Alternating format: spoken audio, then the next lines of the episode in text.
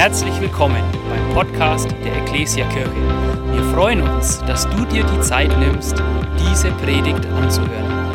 Wir wünschen dir dabei eine ermutigende Begegnung mit Gott. Leute, als ich dieses Video das erste Mal gesehen habe und auch unsere, ja, wir starten heute ja in eine neue Predigtserie, in unsere Adventspredigtserie die heißt Leichtigkeit, Reise mit leichtem Gepäck. Als ich die Überschrift das erste Mal gehört habe und dieses Video gesehen habe, habe ich mich zuallererst an zwei Urlaube erinnert, die in Bezug aufs Gepäck sehr herausfordernd waren. Also das eine war, das war äh, Alpenüberquerung mit dem Fahrrad, wo wir vier oder fünf Tage nur mit einem Rucksack am Rücken unterwegs waren. War eine totale Herausforderung, weil recht viel hat man nicht dabei gehabt. Also Unterwäsche, Wechselklamotten war alles nicht drin. Also in den Rucksack hat alles reingemisst, von Werkzeug angefangen.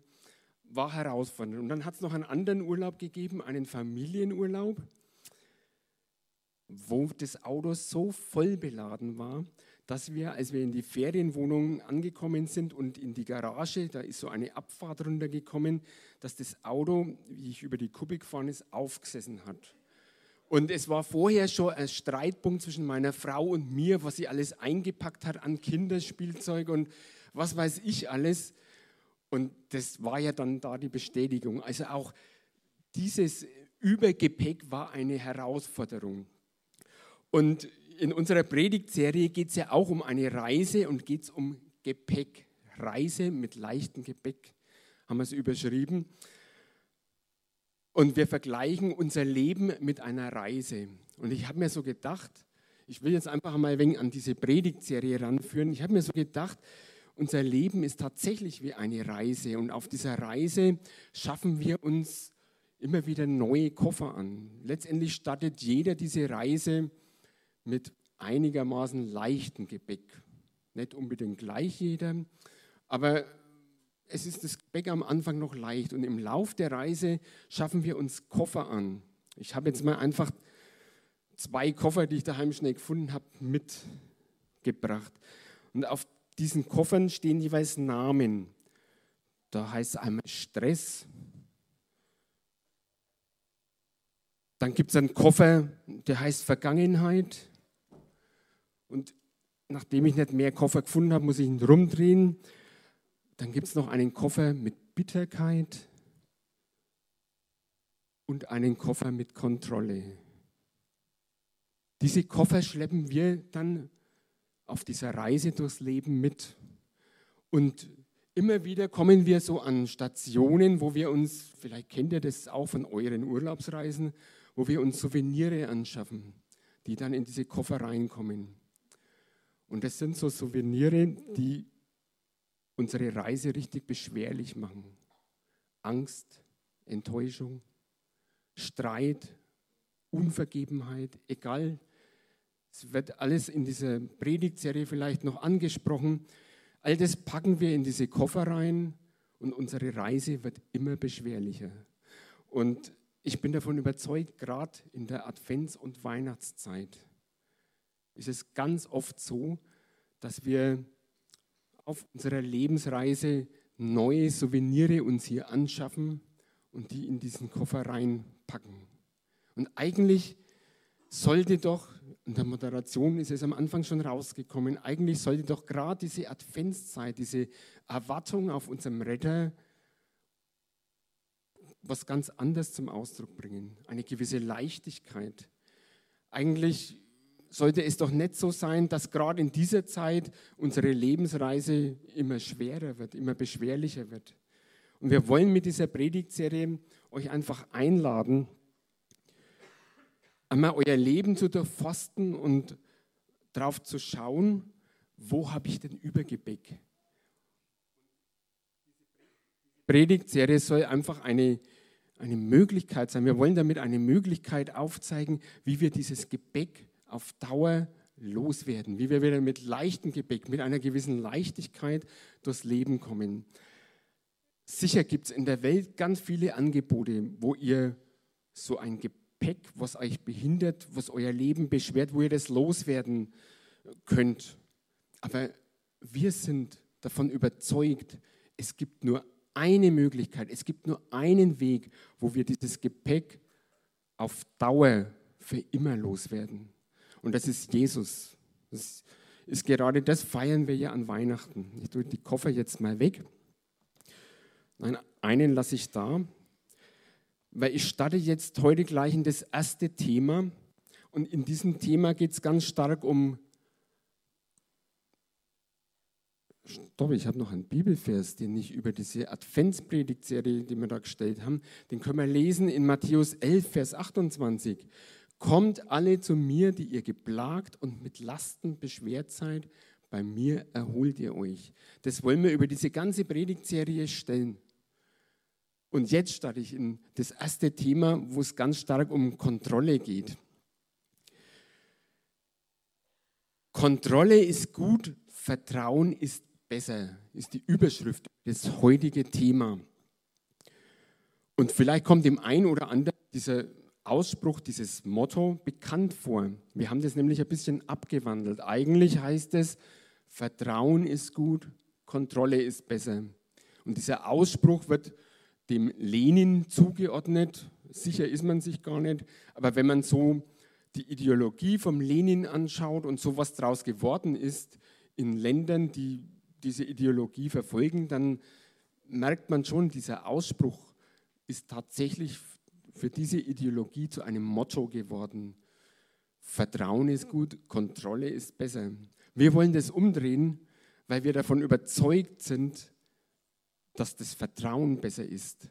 Und zwar, wenn wir das in einen richtigen Kontext stellen, wenn wir dieses Motto, Kontrolle ist gut, Vertrauen ist besser, in einen christlichen Kontext stellen, in einen Kontext, in dem Jesus Christus der Chef ist, dann ist das ein Lebensmotto, das zu einem erfüllenden Leben führen kann.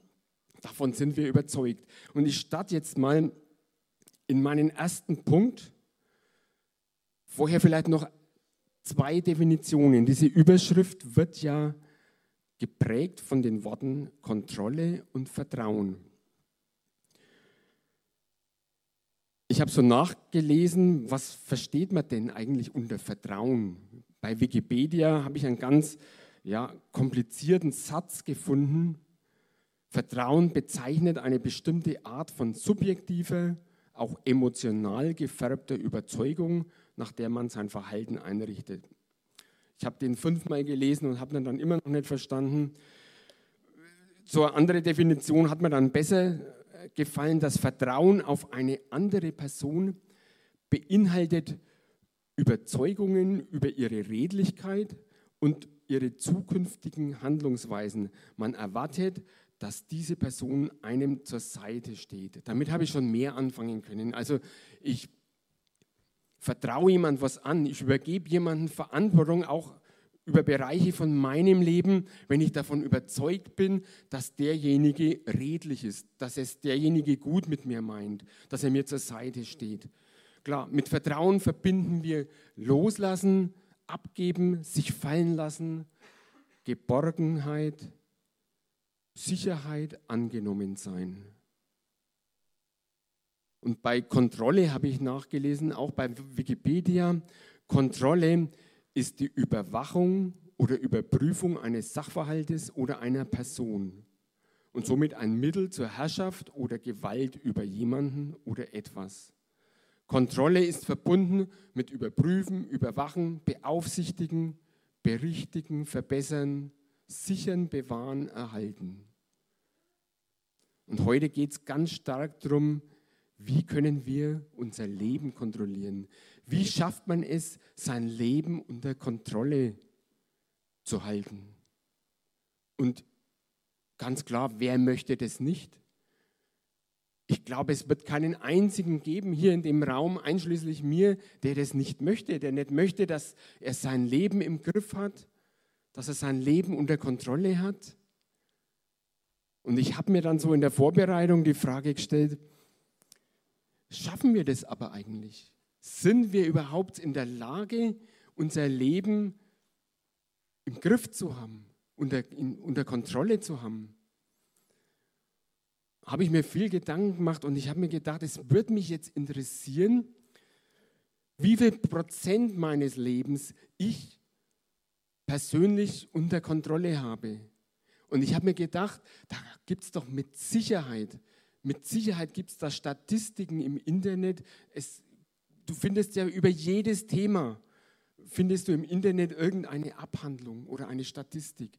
Und ich habe mir gedacht, mit Sicherheit haben irgendwelche Psychologen das mal untersucht und erforscht und haben eine Statistik aufgestellt, 70 Prozent von deinem Leben hast du unter Kontrolle, die anderen 30 Prozent hast du nicht unter Kontrolle. So habe ich gedacht und ich habe gesucht. Ich habe wirklich lange im Internet gesucht mit den verschiedensten Stichworten, die mir eingefallen sind. Ich habe nichts gefunden. Es gibt keine Statistik, die so klar zum Ausdruck bringt, du hast so und so viel Prozent deines Lebens unter Kontrolle. Ich bin aber auf zwei interessante Aufsätze gestoßen im Internet, die über dieses Thema sich, also die Autoren haben sich über dieses Thema Gedanken gemacht. Und ich lese mal aus diesen Aufsätzen so kurze Sätze, so Auszüge vor. Das schreibt eine Beate Helm, eine Psychologin. Der Titel ihres Aufsatzes heißt Kontrollillusion. Was können wir wirklich kontrollieren? Und dann schreibt sie, wir können Sachlagen analysieren, Erfahrungen auswerten, alles perfekt organisieren, den Überblick bewahren, managen, unser Bestes geben. Das ist sehr viel. Aber im Ergebnis wird immer eine Unbekannte mit auftreten. Das Leben ist nicht so logisch, wie wir es gerne hätten und deshalb auch nur begrenzt kontrollierbar. Das heißt, wir können uns gut fühlen, beruhigt und zufrieden sein, wenn wir unser Bestes für eine Sache gegeben haben. Und dann müssen wir loslassen. Mehr können wir nicht tun oder gar erzwingen. Inwieweit und warum die Unbekannte im Ergebnis mitspielen wird, ist von uns nachweislich nicht zu beeinflussen. Alles andere ist Illusion. Und ein Professor Christian Busch von der Uni in New York schreibt, wir alle neigen dazu, Pläne zu machen und Strategien zu entwickeln. Aber in Wirklichkeit wird unser Leben oft durch das Unerwartete geprägt, besonders in herausfordernden Zeiten. Wenn wir vorgeben, alles im Griff zu haben, verpassen wir die Chancen, die im Unerwarteten verborgen sind. Verständlicherweise ist es eine menschliche Tendenz zu versuchen, alles zu kontrollieren. Aber in Zeiten der Ungewissheit gibt es viele Dinge, die wir nicht kontrollieren können. Es hat mich sehr nachdenklich gemacht, dass weltliche Psychologen, Wissenschaftler zu dem Ergebnis kommen, es gibt da irgendwas auf der Welt, es gibt unbekannte Komponenten, die uns im Laufe unseres Lebens, die uns auf unserer Lebensreise begegnen, die wir nicht kontrollieren können und die Einfluss auf unser Leben nehmen. Mir sind dann zwei Bibelverse eingefallen. Das eine steht in Lukas 12, Vers 20 und da geht es um, um ein Gleichnis, das Jesus erzählt. Da geht es um den reichen Kornbauern. Ich weiß nicht, wer das kennt. Dieser Bauer, der war schon reich und vermögend und er hat sich so gedacht, ich reiße jetzt meine ganzen Scheunen ein und baue noch größere ich arbeite noch viel, viel mehr, wie ich bis jetzt schon gearbeitet habe, damit ich möglichst, möglichst viel anschaffe, Vorräte mir anschaffe und dann kann ich irgendwann einmal sagen, jetzt kann ich beruhigt leben, jetzt geht es mir gut. Und das hat dieser reiche Kornbauer, so heißt das Gleichnis, getan und dann begegnet ihm Gott.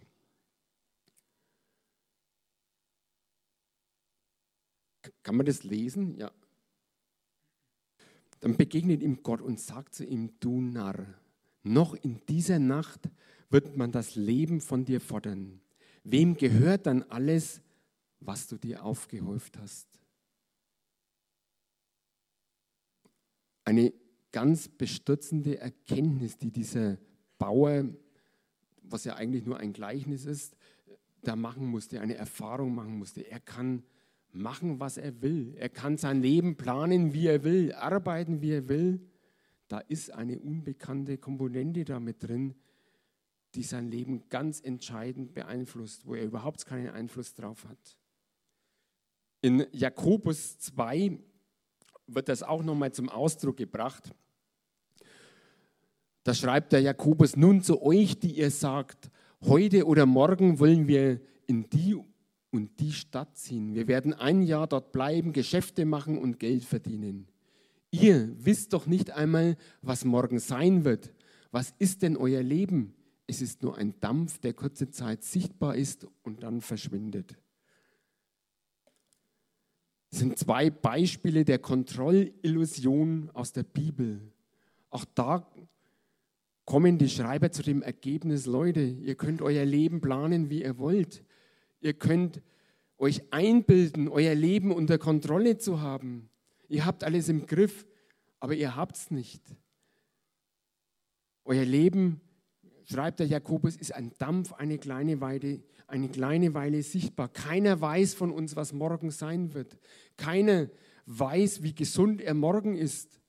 Keiner weiß, in der Ukraine haben die wenigsten Menschen vor einem Jahr gewusst, dass sie ein Jahr später mit einem Krieg überzogen waren, alles verlieren, ihre Existenzen verlieren, ihre Angehörigen unter Umständen verlieren. Keiner hatte das unter Kontrolle. Die ganzen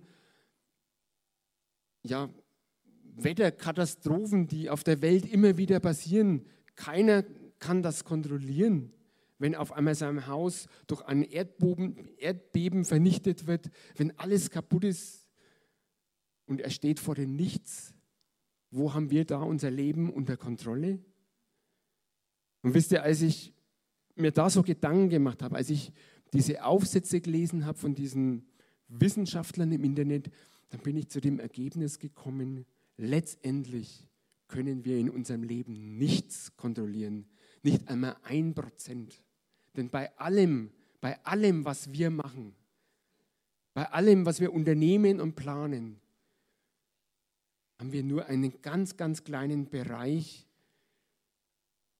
wo wir wirklich tatsächlich planen und organisieren können. Und der größte Bereich, das sind unbekannte Komponenten, die einen entscheidenden Einfluss auf eine Situation oder auf eine Lebensphase nehmen können, die wir überhaupt nicht im Griff haben. Das kann Gesundheit sein, Krankheit, das können Katastrophen, Kriege sein, das können andere Menschen sein.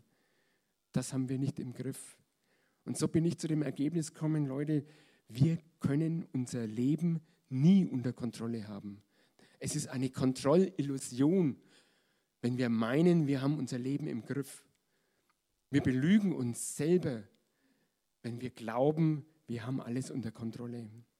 Und ich bin in meinem Leben immer wieder Menschen begegnet, die diese Erfahrungen gemacht haben und darüber krank geworden sind, die gemeint haben, Sie haben ihr Leben unter Kontrolle und mussten dann ganz, ganz bittere Erfahrungen machen, wo sie enttäuscht wurden, wo sie frustriert wurden. Und da kommt dieser Koffer dann zum Tragen, den die Menschen sich angeschafft haben, diesen Kofferkontrolle, wo dann immer wieder neue Souvenire reinkommen, wie Angst. Ich mache die Erfahrung, ich habe irgendwas, irgendeine Lebenssituation nicht unter Kontrolle und das macht mir Angst. Sein Souvenir, das dann in diesem Koffer drin ist und das den Koffer schwer macht. Resignation. Irgendwann ist dann ein Mensch so weit, dass er sagt, ich mag nicht mehr, ich kann nicht mehr, ich resigniere. Enttäuschung, Frust, Ärger, all diese Souvenire machen diesen Koffer schwer und machen unsere Lebensreise schwer. Ich möchte euch zur Überleitung auf meinen zweiten Punkt eine kurze Geschichte aus meinem Leben erzählen, wo ich auch so eine Kontrollerfahrung, Lebenserfahrung gemacht habe. Die meisten von euch kennen mich ja, kennen meinen Beruf, den ich jetzt nicht mehr ausübe, weil ich jetzt in Rente bin, glücklicherweise. Aber ich war über 40 Jahre Polizist, Polizeibeamter. Und ich habe meinen Beruf geliebt, ich habe den total gern gemacht. Und es war vor ungefähr 25 Jahren, habe ich eine tatsächlich eine Erfahrung auf diesem Gebiet Kontrolle gemacht. Ich war bei der Autobahnpolizei. Damals war, man kann sagen, ich war ein erfahrener Polizeibeamter. Ich kam frisch von der Fachhochschule. Ich hatte Verantwortung übertragen bekommen. Ich habe schon viel erlebt, auch in meinem Dienst. Und das hat mich natürlich sicher gemacht. Ich war auch bekannt dafür, dass ich, egal in welcher Situation ich war, dass ich immer ruhig geblieben bin, Ruhe ausgestrahlt habe.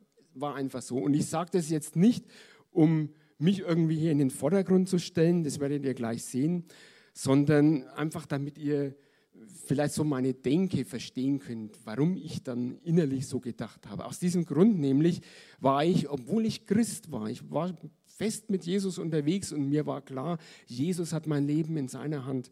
Und trotzdem war tief in meinem Herzen so dieses Denken, du hast dein Leben im Griff. Du hast alles unter Kontrolle. Dich haut nichts um. Ich fühlte mich tatsächlich physisch und psychisch stark ich habe schlimme Sachen erlebt schon und es hat mich nichts umgehauen. So, das ist so der Ausgangspunkt. Dann war das so eines Tages im Sommer. Ich war auf der Autobahn mit dem Polizeimotorrad unterwegs. Ich war begeisterter Motorradfahrer, war auf Streife und dann rief mich die Einsatzzentrale zu einem Unfall. Fahr mal auf die A9, da ist ein PKW auf dem LKW aufgefahren, eine Person ist eingeklemmt.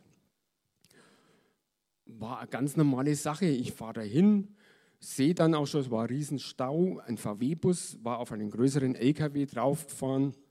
Es stehen eine ganze Menge Menschen rum. Und ich stelle mein Motorrad ab, steige ab. Und so der erste Eindruck von der Unfallstelle, ich sah ein Mann in dem VW-Bus sitzen mit einem blutüberströmten Gesicht und der schrie wie am Spieß. Also der hatte Schmerzen, offensichtlich.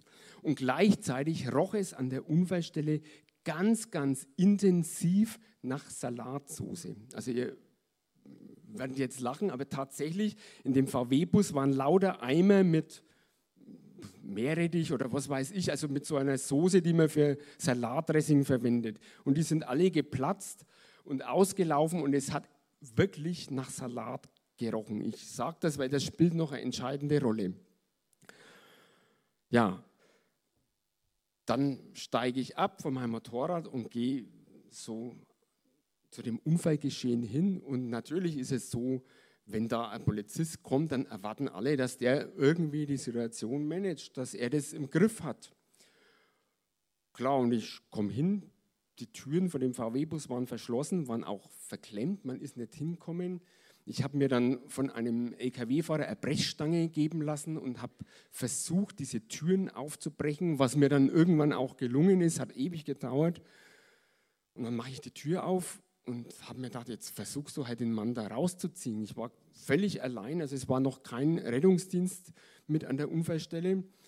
Aber als ich die Tür offen hatte, sah ich sofort keine Chance. Da war die ganze Front so eingedrückt und deshalb hatte der Mann auch solche Schmerzen.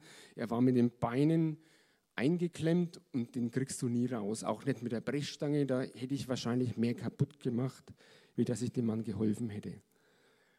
Und so musste ich tatsächlich auf BRK und Feuerwehr warten, die den Mann dann rausschnitten. Und in unserem Land sind die Rettungsdienste wirklich schnell. Also das dauert Minuten, bis die dann da sind und den Menschen helfen. Aber diese Minuten sind mir wie Stunden vorgekommen. Du stehst da und kannst nichts machen. Und hörst den Mann schreien, du siehst sein blutüberströmtes Gesicht. All das, also das waren keine schönen Minuten. Wobei dann trotzdem relativ schnell die Rettungsdienste gekommen sind, BRK, die haben den Mann versorgt äh, dass er keine Schmerzen mehr hatte. Die Feuerwehr hat ihn dann rausgeschnitten, der ist mit dem Hubschrauber weggekommen. Und es ist alles, es war eigentlich ein ganz normaler Verkehrsunfall. Also es war nichts Besonderes. Ich habe den auch ganz schnell abgehakt, bin dann wieder auf mein Motorrad gestiegen, ich habe alles aufgenommen und habe dann meinen Dienst weitergemacht. Und dann passierte Folgendes in den nächsten Tagen. Ich war daheim, wir haben uns zum Mittagessen hingesetzt meine Frau hat gekocht und es hat irgendwie dazu halt einen Salat gegeben und es roch genauso wie an der Unfallstelle.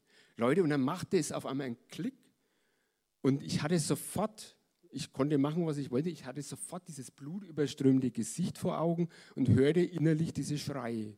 Und es war richtig unangenehm. Also das, das war jetzt nicht so einfach, dass ich das auf die Seite schieben habe können, sondern das war so präsent, dass das, also ich habe den Salat nicht essen können, mir ist jeglicher Appetit vergangen. Das hat dann eine Zeit lang angehalten und dann war es wieder weg. Und beim nächsten Essen, wo es wieder Salat gegeben hat, hat sich das gleiche Spiel wieder wiederholt. Ich machte Klick und wieder sah ich äh, dieses blutüberströmende Gesicht und hörte die Schreie. Und ich dachte mir, was ist los mit dir? Das gibt's doch nicht. Das, das habe ich überhaupt noch nie von mir gekannt. Und das hat mich schon so richtig, ja, erschüttert eigentlich in meinem, also es war nicht so, dass ich nicht mehr leben habe können, aber es hat mich sehr, sehr fragend gemacht und nachdenklich gemacht. Und irgendwann, ich weiß nicht, wie lange das dauert hat, vielleicht so zwei, drei Wochen, hat sich das immer wieder wiederholt. Irgendwann, so habe ich so zum Beten angefangen und habe gesagt, Herr, was soll das jetzt eigentlich? Und dann hat Gott auf einmal zu mir gesprochen und hat gesagt, Manfred, merkst du, merkst du jetzt eigentlich, wie sehr du dein Leben im Griff hast und unter Kontrolle hast? Und dann fiel es mir wie Schuppen vor den Augen und dachte, ja, diese Erfahrung habe ich machen müssen. Die hat Gott mir jetzt in den Weg gestellt, um mir einfach zu zeigen, Manfred, du hast dein Leben nicht unter Kontrolle. Du kannst glauben, was du willst, du bist einer Kontrollillusion. Dieses Wort habe ich damals noch gar nicht gekannt. Aber du hast dir eingebildet, du kontrollierst dein Leben, du hast dein Leben im Griff. Aber letztendlich hast du gar nichts im Griff. Und ich habe dann zum Beten angefangen und habe gesagt, Herr, vergib mir dieses stolze Herz. Mir ist jetzt klar, ich habe nichts unter Kontrolle. Und ich möchte die Kontrolle über mein Leben an dich abgeben, weil ich weiß einfach, du bist Gott, du hast den Überblick, du bist allmächtig. Und du hast die Kontrolle. Und dir gehört auch die Kontrolle über mein Leben. Von diesem Zeitpunkt an waren diese ganzen, also ich habe wieder Salat essen können, wobei bei diesem Thema wäre ich nicht einmal so undankbar gewesen, wenn ich kein Salat mehr essen hätte müssen, weil so ein Fan bin ich ja gar nicht. Aber es war auf jeden Fall alles wieder weg und mir ist es wieder gut gegangen. Gott hat mir diese Erfahrung machen lassen, du hör mal, du hast dein Leben nicht im Griff. Und das ist das Resümee eigentlich auch von, von dieser Predigt, von diesem Thema, wir haben unser Leben nicht im Griff, wir haben es nicht unter Kontrolle. Aber, und das ist die gute Nachricht, diese Predigtüberschrift hat ja noch eine zweite Hälfte. Vertrauen ist besser. Wir haben letztendlich die Lösung, wo wir sagen können, okay, auch wenn ich mein Leben nicht unter Kontrolle habe, es gibt eine Möglichkeit, jemanden diese Kontrolle zu übergeben, der den Überblick hat, der die Macht hat, das Leben zu kontrollieren, der genau weiß, was gut für mich ist. Und das ist genau das, was ich am Anfang gesagt habe. Diese Überschrift, Kontrolle ist gut, Vertrauen ist besser. Das muss natürlich im richtigen Kontext stehen. Das muss in dem christlichen Kontext stehen, in dieser Überzeugung, Jesus hat mein Leben in seiner Hand und Jesus kann mein Leben kontrollieren, besser wie jeder andere. Das ist die Lösung, wo ich alle Lasten, auch diesen blöden Kofferkontrolle, auf Dauer losbringen kann und loswerden kann. Warum? Weil wir glauben, dass Gott gut ist. Wir singen es in unseren Liedern. Wir glauben, dass Gott allmächtig ist. Wir glauben, dass er einen guten Plan für unser Leben hat. Und wir glauben, dass er alles unter Kontrolle hat, die ganze Welt bis ins kleinste Detail.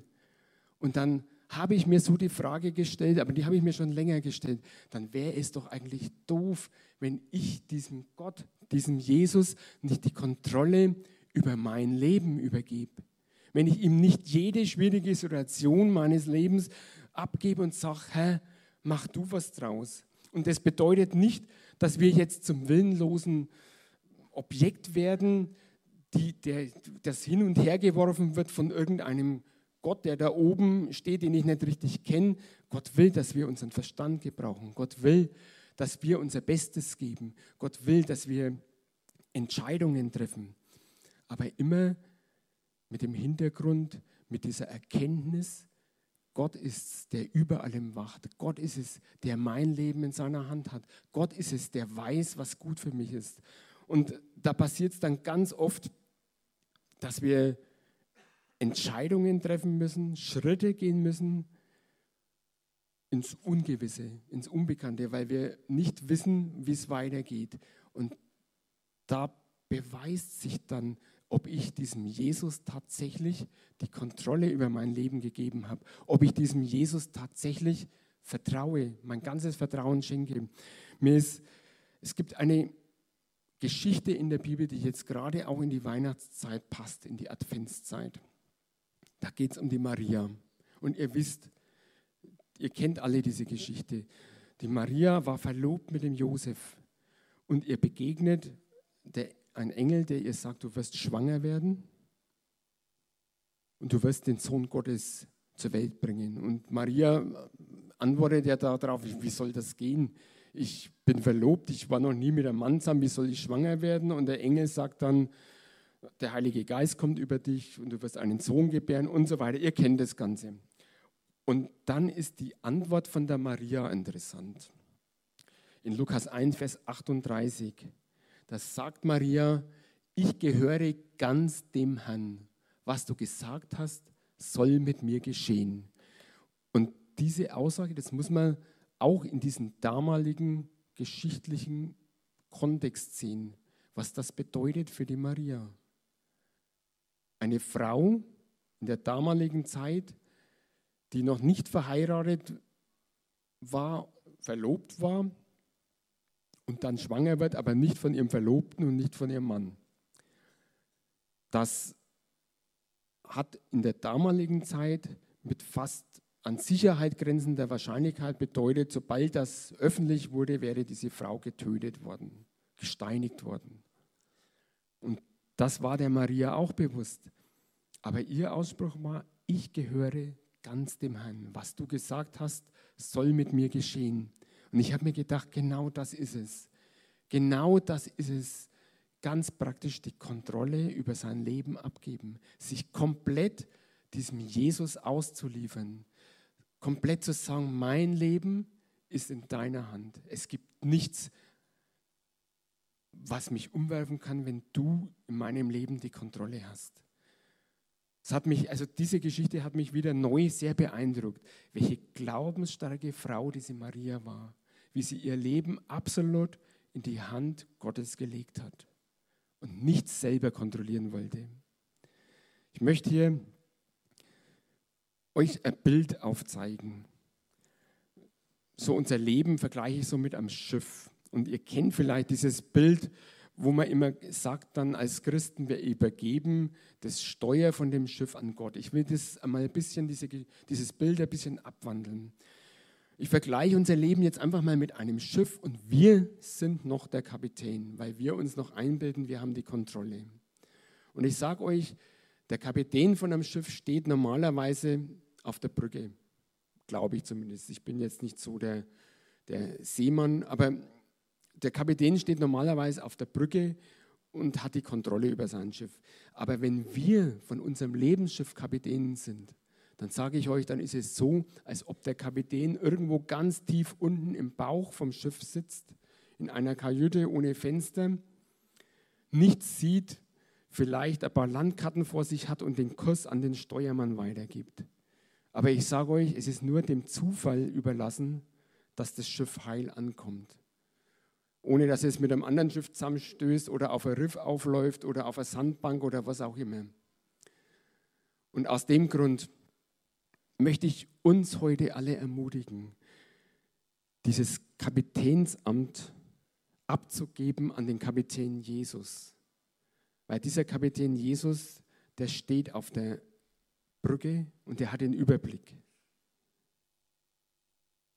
Und Leute, wir können ruhig der Steuermann sein und können nach den Anweisungen von Kapitän Jesus steuern und fahren. Ist alles okay. Jesus gibt aber den Kurs Jesus gibt uns das Ziel. Und dazu möchte ich mit dieser Predigt uns einfach ermutigen. Geben wir doch dieses Kapitänsamt von unserem Lebensschiff an Jesus ab. Bleiben wir am Steuer, das ist alles okay. Aber hören wir auf die Anweisungen von diesem Kapitän Jesus. Und da möchte ich gleich einen, einen weiteren Punkt mit einbringen. Den habe ich überschrieben, das Logbuch des Kapitäns. Ich weiß nicht, wer weiß, was ein Logbuch ist.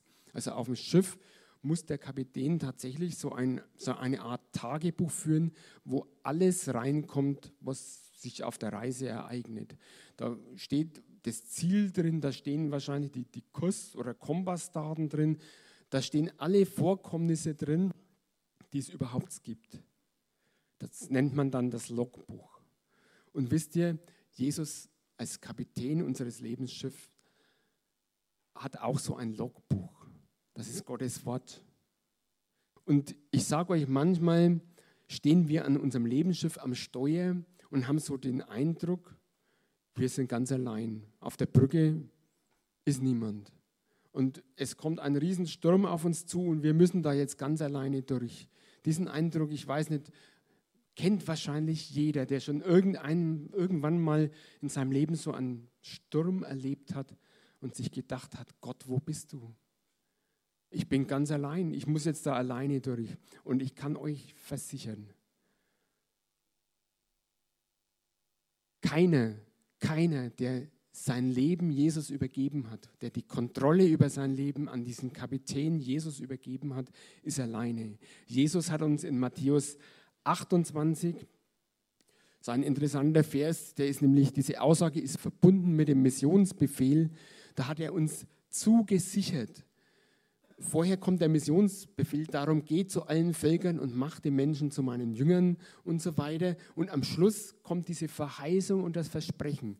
Und seid gewiss, und das ist schon eine erstaunliche Aussage, ihr dürft gewiss sein, ich bin jeden Tag bei euch bis zum Ende der Zeit. Seid gewiss. Das ist diese Zusage des Kapitäns Jesus, dass er bei uns ist, dass er auf der Brücke ist von unserem Lebensschiff, dass keiner von uns alleine ist. Und ich möchte euch ermutigen, wenn ihr vielleicht manchmal in eurem Leben den Eindruck habt, ihr seid allein, da ist niemand auf der Brücke, dann könnt ihr euch vielleicht mal so die Frage stellen, kann es sein, dass ich schon ganz lange nicht mehr in dieses Logbuch hineingeschaut habe, wo Jesus mir gegeben hat, wo Kapitän Jesus mir gegeben hat, in die Bibel, in Gottes Wort? Da steht das Ziel drin, da stehen Zusagen drin, da stehen Verheißungen drin, da stehen Ratschläge drin, da steht eigentlich alles drin, was mich als Steuermann sicher macht, was mir Sicherheit gibt. Da stehen solche Verse drin. Ich bin bei euch alle Tage bis ans Ende der Zeit. Da steht diese Zusage drin, in der Welt habt ihr Angst, aber seid getrost, ich habe die Welt überwunden. Und ich möchte euch einfach ermutigen, wenn ihr diesen Eindruck oftmals habt, ich bin allein, ich bin allein am Steuer meines Schiffes und niemand hilft mir, auf der Brücke ist der Kapitän Jesus nicht, dann schaut in dieses Logbuch, dann schaut in Gottes Wort. In Johannes 1 heißt es, am Anfang war das Wort und das Wort war bei Gott und das Wort wurde Fleisch und wurde Mensch. Gemeint ist damit Jesus. Und ich sage euch, wenn ihr Gottes Wort lest, dann lest ihr Jesus dann spricht Jesus zu euch. Und ich möchte euch auch dazu ermutigen, das ist einfach ein, ein, eine ganz wichtige Komponente für unser Leben, auch für den Umstand, dass wir alles Vertrauen auf Jesus setzen. Dass wir komplett die Kontrolle über unser Leben an Jesus abgeben. Dazu brauchen wir dieses Logbuch. Dazu brauchen wir die Bibel. Und dann habe ich noch einen Gedanken, bevor ich praktisch werde. Es heißt da in der Überschrift, Kontrolle ist gut. Das heißt, Kontrolle ist nicht komplett schlecht. Also auch dieses Wort Kontrolle soll trotzdem eine Rolle in unserem Leben spielen. Ich sage euch, Kontrolle im richtigen Maß und im richtigen Kontext ist gut und wichtig. Ich bin fest davon überzeugt, ein reflektiertes Leben ist Voraussetzung für Zufriedenheit, für gute Beziehungen und auch für eine gute Gottesbeziehung. Ich glaube, ein Leben, in dem ich immer wieder mal innehalt und überlege, ist mein Leben noch auf der richtigen Spur? Lebe ich noch im Willen Gottes? Lebe ich noch in den Werten Gottes? Sind meine Beziehungen zum Menschen in Ordnung? Lebe ich in Versöhnung mit den Menschen oder lebe ich in Unvergebenheit? Fülle ich den Platz aus, an den Gott mich hingestellt hat? Das sind alles so Fragen, die wir uns immer wieder mal neu stellen können. Das heißt oder das bedeutet ein reflektiertes Leben. Und in diesem Rahmen bin ich davon überzeugt, ist Kontrolle gut. Wo ich immer wieder innehalte und kontrolliere, bin ich noch auf der richtigen Spur? Bin ich noch auf dieser Spur Jesus? Ich möchte jetzt, ich bin jetzt schon fast am Ende. Ich möchte am Schluss ganz, ganz praktisch werden. Lobpreisband, ihr dürft gerne hochkommen, weil ich habe drei praktische Schritte. Und mir ist auch in der Vorbereitung, ist mir das so wichtig geworden. Ich glaube, Kontrolle, unser Leben kontrollieren, Kontrolle abgeben, ist ein Thema, was Gott uns hier in der Ecclesia Rot, jedem Einzelnen, der heute hier sitzt, so aufs Herz gelegt hat. Mir ist bewusst geworden, wenn ihr so die letzten Gottesdienste mal zurückverfolgt, ging es die letzten vier Gottesdienste immer wieder um dieses Thema. Auch in diesen letzten Gottesdiensten in der Serie Nachfolge ging es immer wieder um dieses Thema Vertrauen, Leben loslassen, Kontrolle abgeben. Bei der Ordination von Tim und Joni hat Konsti, der Pastor aus Nürnberg, gepredigt. Das Predigtthema hat geheißen, Kontrolle ist gut, Vertrauen ist besser. Leute, das war nicht abgesprochen. Und mir ist schon so bewusst geworden, das ist ein Thema, wo Gott den Finger in die Wunde legt und sagt, Leute, das seid ihr jetzt dran, ihr seid jetzt gefragt.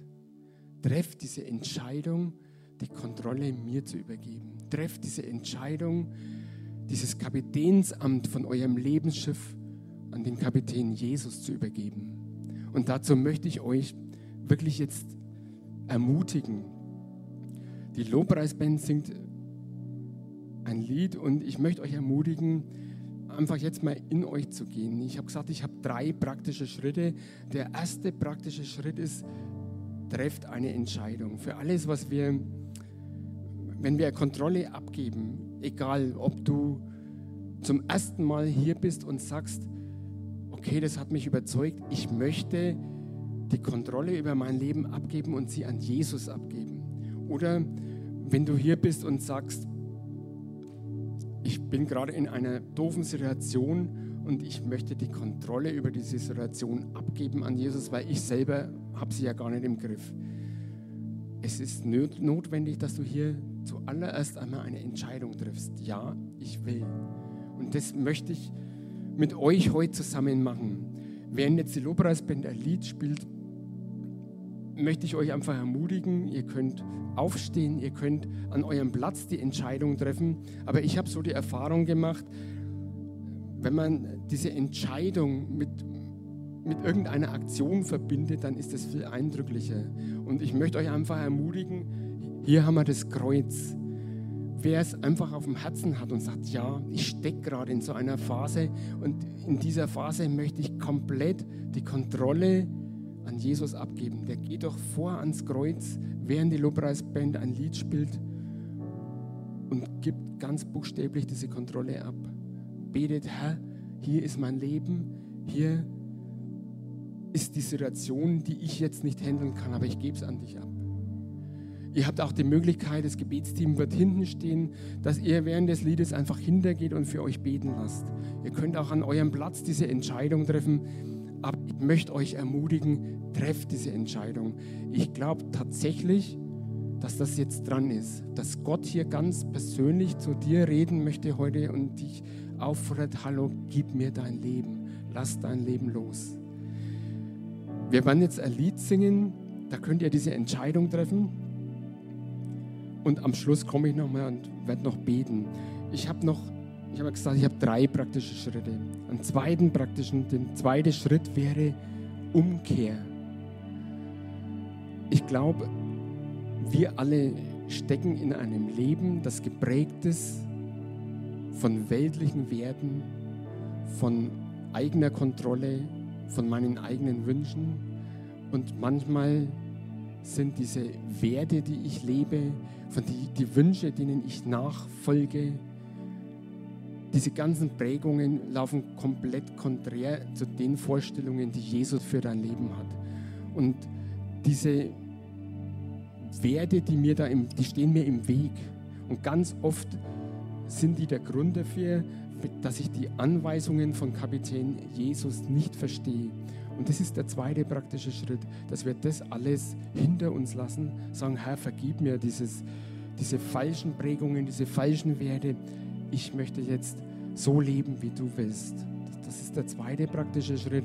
Und der dritte Schritt wäre einfach ein Leben in der Gegenwart Jesus. Und dazu gehört ganz einfach, dass ich dieses Logbuch gebrauche. Dazu gehört Gemeinschaft, dazu gehört Gebet. Dazu möchte ich euch ermutigen heute. Und jetzt wollen wir einfach diese Gelegenheit haben für diesen ersten praktischen Schritt, diese Entscheidung, ja, ich will. Dazu möchte ich euch jetzt ermutigen und ich will euch wirklich ermutigen, macht es so richtig plastisch, geht vor ans Kreuz und sagt, Herr Jesus, hier hast du all das, was mich belastet. Du hast ab jetzt die Kontrolle.